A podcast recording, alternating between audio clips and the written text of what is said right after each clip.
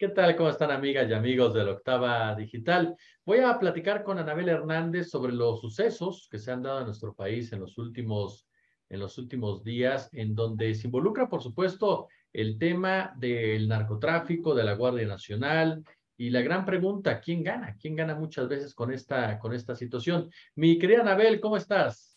Jesús, qué gusto saludarte, qué gusto saludar al auditorio. Oye, querida Anabel, escuchábamos ya al presidente de la República decir, nosotros no estamos detrás de los hechos que ocurrieron en Baja California, en Guanajuato, en Jalisco. ¿Ya lo aclaró? En Ciudad Juárez, dicen que ellos no tuvieron absolutamente nada, nada que ver con ello.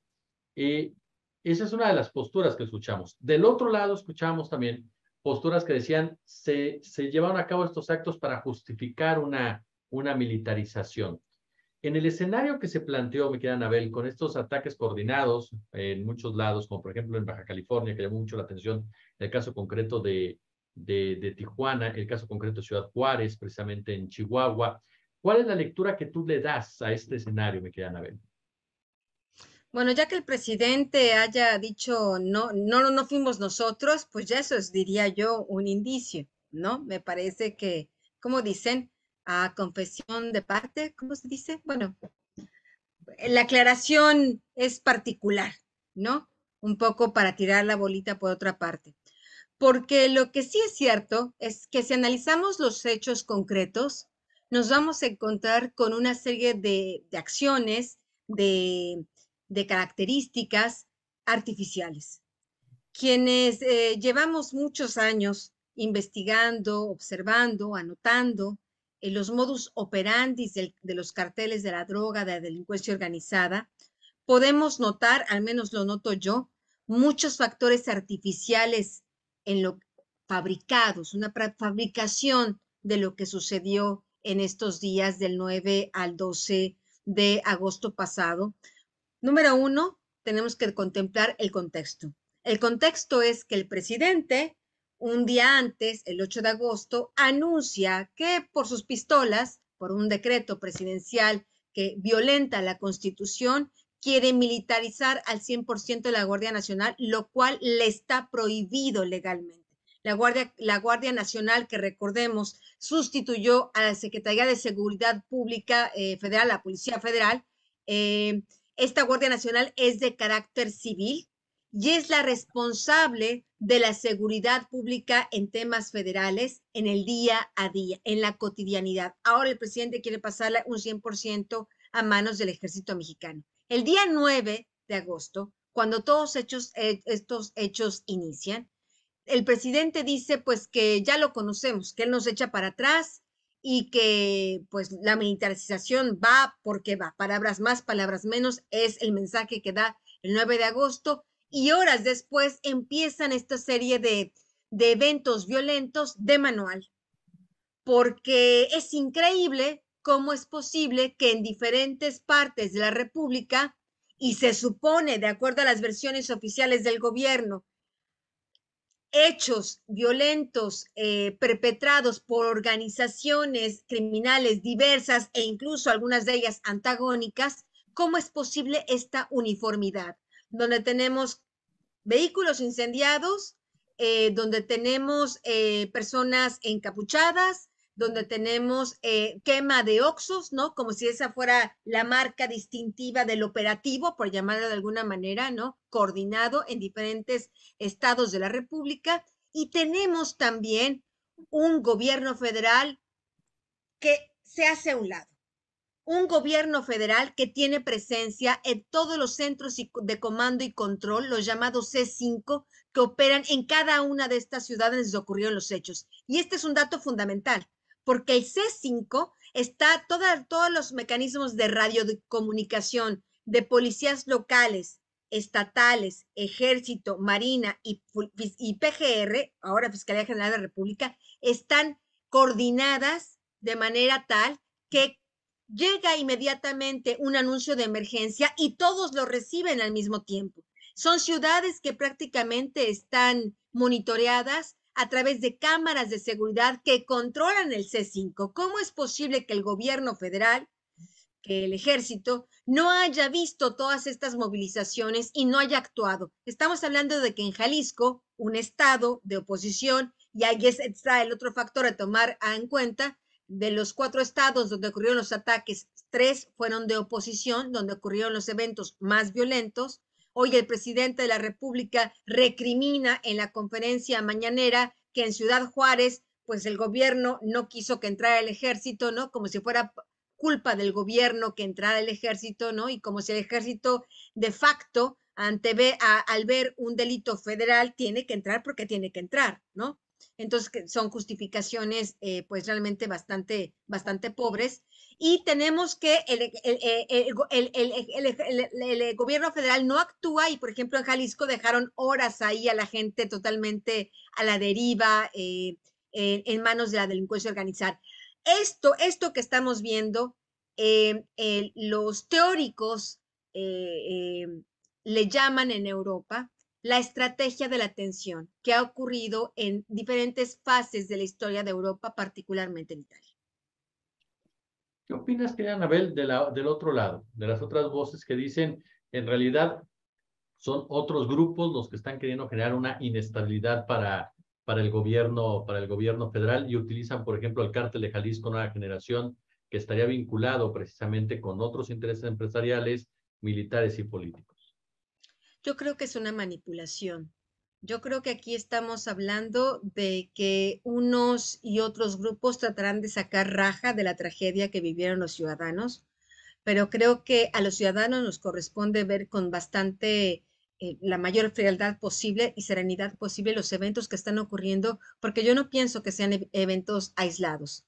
Eh, a diferencia de, de, de otras circunstancias, es el gobierno federal, recae en la figura del gobierno federal el control de la seguridad nacional, el establecimiento de la seguridad nacional. Esto que sucedió, no cabe duda, es responsabilidad del gobierno y repito, es una clara estrategia de la tensión. En Europa, la estrategia de la tensión consistía en crear caos, crear desorden para imponer un nuevo orden.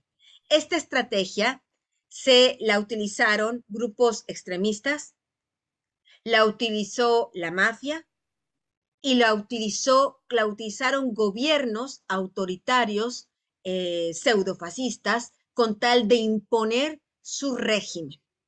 En ocasiones, la mafia y estos gobiernos autoritarios actuaron, o grupos autoritarios de gobierno, actuaron de manera coordinada. Aquí de lo que está pasando en México, yo plantearía tres hipótesis. Una, o que de verdad al gobierno se le, se le perdió totalmente el control del país y esta estrategia de la atención la hace unilateralmente el crimen organizado para sacudir al gobierno y para obtener más de lo que ya ha obtenido, porque no estamos hablando de un crimen organizado que lucha contra un gobierno duro, fuerte, que ataca al crimen. No, estamos hablando, y es ahí donde esta hipótesis una no funciona, porque estamos hablando de un crimen organizado que actúa contra un gobierno que le ofrece abrazos y no balazos. Ayer, eh, eh, el, lunes, el secretario de, de, de, Sedena, pues era para reírse, era para, para reírse de lo que estaba diciendo, ¿no? Cuando decía que había detenidos y que había justicia, pues ¿cuáles detenidos?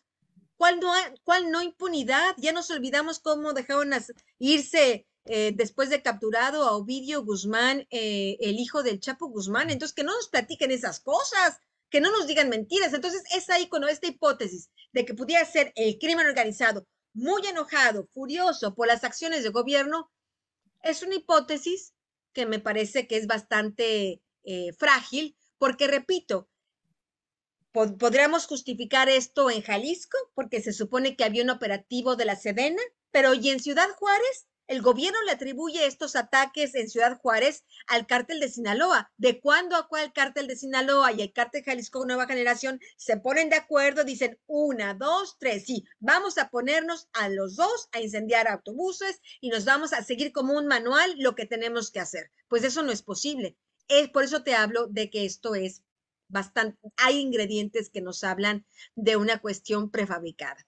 La opción B es que es el, podría ser el gobierno con el crimen organizado de común acuerdo para tratar de generar justamente estas olas de terror es, y este, este caos, este desorden y en el desorden imponer el orden que quisiera el presidente de la República, que es la militarización total. Y tres, me parece que es ahí donde eh, está un tema eh, eh, también igual, igual, igual de importante, donde estaríamos hablando de qué? De todo un bloque, de todo, todo el crimen organizado, de común acuerdo, ¿para qué cosa? ¿No? yo no veo cuando alguien diga es que los grupos de, de derecha, los grupos de, de, de, ¿cómo se dice?, conservadores, los grupos oponentes al presidente están organizando esto, esta teoría no es posible porque, repito, el ejército, de haber sido así, hubiera podido actuar. La negligencia, la espera del ejército, el dejar hacer, dejar pasar y después actuar única y exclusivamente prácticamente en Tijuana, porque ahí en Tijuana, como, es el modelo de este caos, si primero atacan a los tres estados de oposición y después un poco por cubrir las apariencias, atacan también a Tijuana en el mismo modelo que los otros, pero ahí con una violencia muy contenida. A mí me parece que estamos ante una situación eh, de este tipo de modelo, de estrategia de, desorden y eh, al menos, y lo digo con mucha responsabilidad, cuando estuve consultando al interior del gobierno qué se pensaba, cuál era la hipótesis de lo que había sucedido, yo pude hablar con una persona muy cercana a Palacio Nacional, que lo que me planteó es esta opción B, de que habría sido una situación provocada por eh, el gobierno en coordinación con algunos grupos eh, de choque o grupos claramente criminales para aterrorizar, para crear la enfermedad y después darnos la medicina. ¿Qué medicina? Pues ya lo había dicho el presidente, una militarización total, porque en esta hipótesis, en este planteamiento que se me hizo, eh, Andrés Manuel López Obrador está pensando ya en su salida inminente, ¿no? Está ya, va a entrar al cuarto año de gobierno, le faltarían solo dos, tiene ya la elección eh, presidencial encima, él mismo la ha, ha acelerado este proceso en Morena y él lo que está pensando ya en este momento es de blindarse. Y me comentaban que toda esta militarización, darle tantos contratos al ejército, darle tantas prerrogativas. El ejército está el responsable de aduanas, es el responsable del aeropuerto principal eh, emanado de este gobierno, es, será el responsable del tren Maya, es el responsable de las construcciones y de las obras públicas más importantes de este sexenio, le quiere dar el 100% de la seguridad pública porque supuestamente sería el ejército. ¿Y qué peligroso es esto si es verdad?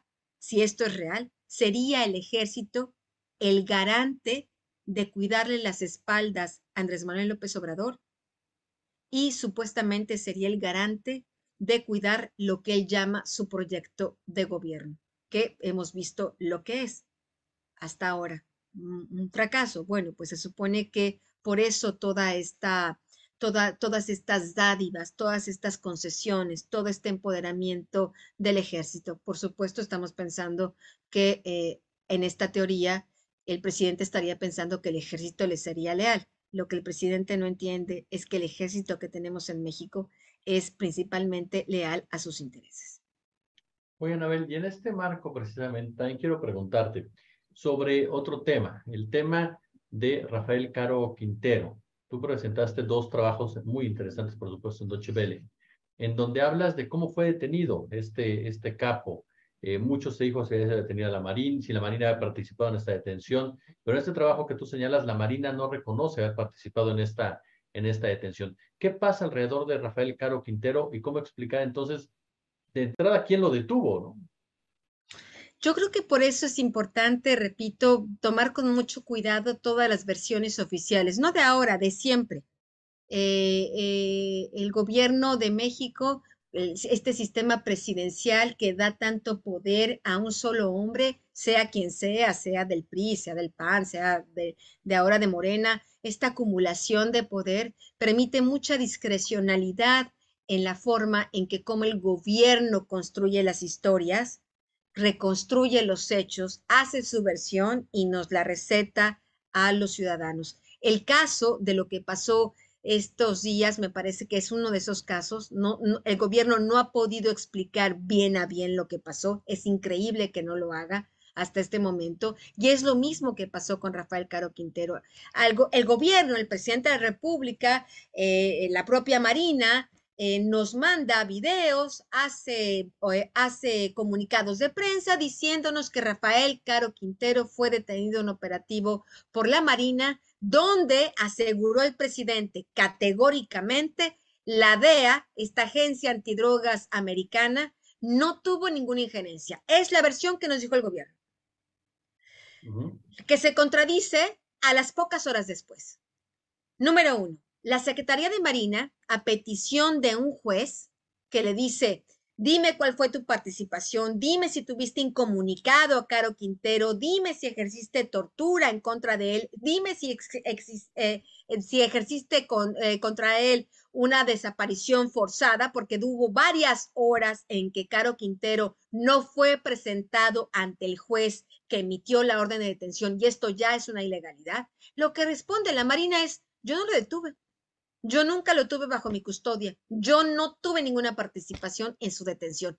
Eso responde la responsable jurídica de la Marina en un documento firmado ante el juzgado.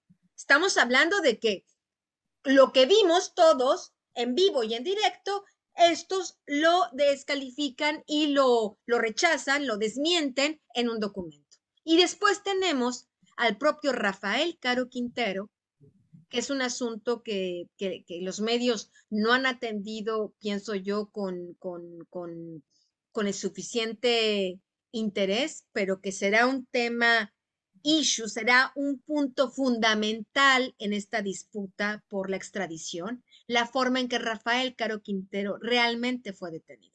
Y lo que él dice desde prisión en una llamada telefónica que registraron entre él y uno de sus abogados, él dice categóricamente, fue la DEA, la Marina e Interpol quienes estuvieron en mi detención.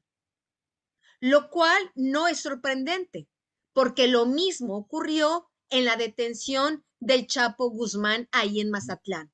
Cuando entra el ejército, cuando entra la Marina a detener en aquel departamento al Chapo y estaba ahí esta Emma Coronel. Emma me lo describe directamente. Entra a la Marina, ella estaba medio desnuda, él también. Los bajan a los dos maniatados al estacionamiento de la torre y ahí estaba la DEA esperando al Chapo Guzmán. Entonces, esta versión que da eh, Caro Quintero, que la da espontánea, él no sabía evidentemente que estaba siendo grabado, es una llamada que él hace de estas llamadas telefónicas autorizadas por el penal a los que todos los presos tienen derecho cada nueve días, una vez que están internados para hablar con sus abogados o sus familiares. Entonces es una declaración muy espontánea que él hace. Él dice, fue la DEA. Y entonces la versión oficial que nos dijo el presidente que no había tenido ninguna injerencia, aquí va a haber una situación realmente muy grave porque pareciera que se están generando fortuita o a propósito una serie de elementos que la defensa de Caro Quintero bien y no muy difícilmente podría argumentar de fallas al debido proceso y no solo frenaría la extradición, sino que incluso hasta, según le dice el abogado vía telefónica, esto lo podría poner en libertad. Claro. Mi querida Anabel Hernández, yo como siempre de verdad te agradezco estos minutos para, para octavo, oye. Gracias, gracias, Jesús. Y quisiera, quisiera, quisiera hacer oh. una última acotación, si me lo permites. Cuando hablo de que el ejército mexicano hoy está sirviendo más a sus intereses, no me refiero, por supuesto, a la totalidad del ejército mexicano. Me refiero a esta cúpula nociva que se ha inserido en el ejército mexicano desde hace varios años, donde eh, Luis Crescencio Sandoval es parte de esa cúpula, no dijéramos impecable del ejército. Luis Crescencio Sandoval era uno de los hombres más cercanos a Salvador Cienfuegos cuando eh, era Salvador Cienfuegos titular de la Sedena.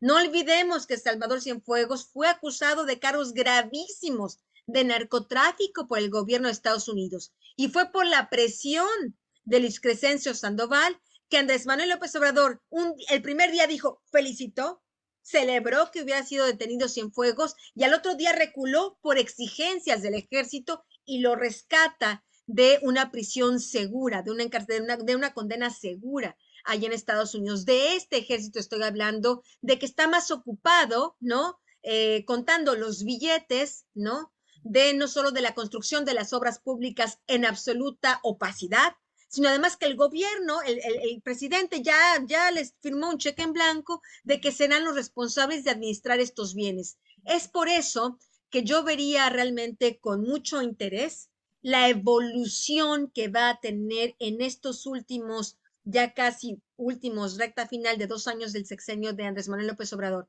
porque si se confirmara aún más el empoderamiento del ejército, es posible que efectivamente el presidente, si bien es cierto, no estaría pensando en quedarse de por vida en el poder, a través del ejército, seguir controlando los hilos independientemente de quién gane la elección del 2024. Y eso, y eso sería muy grave, porque aquellos hombres de Estado que en América Latina, en la historia no muy remota y reciente, han sustentado su poder en el ejército, ninguno de esos gobiernos ha terminado bien.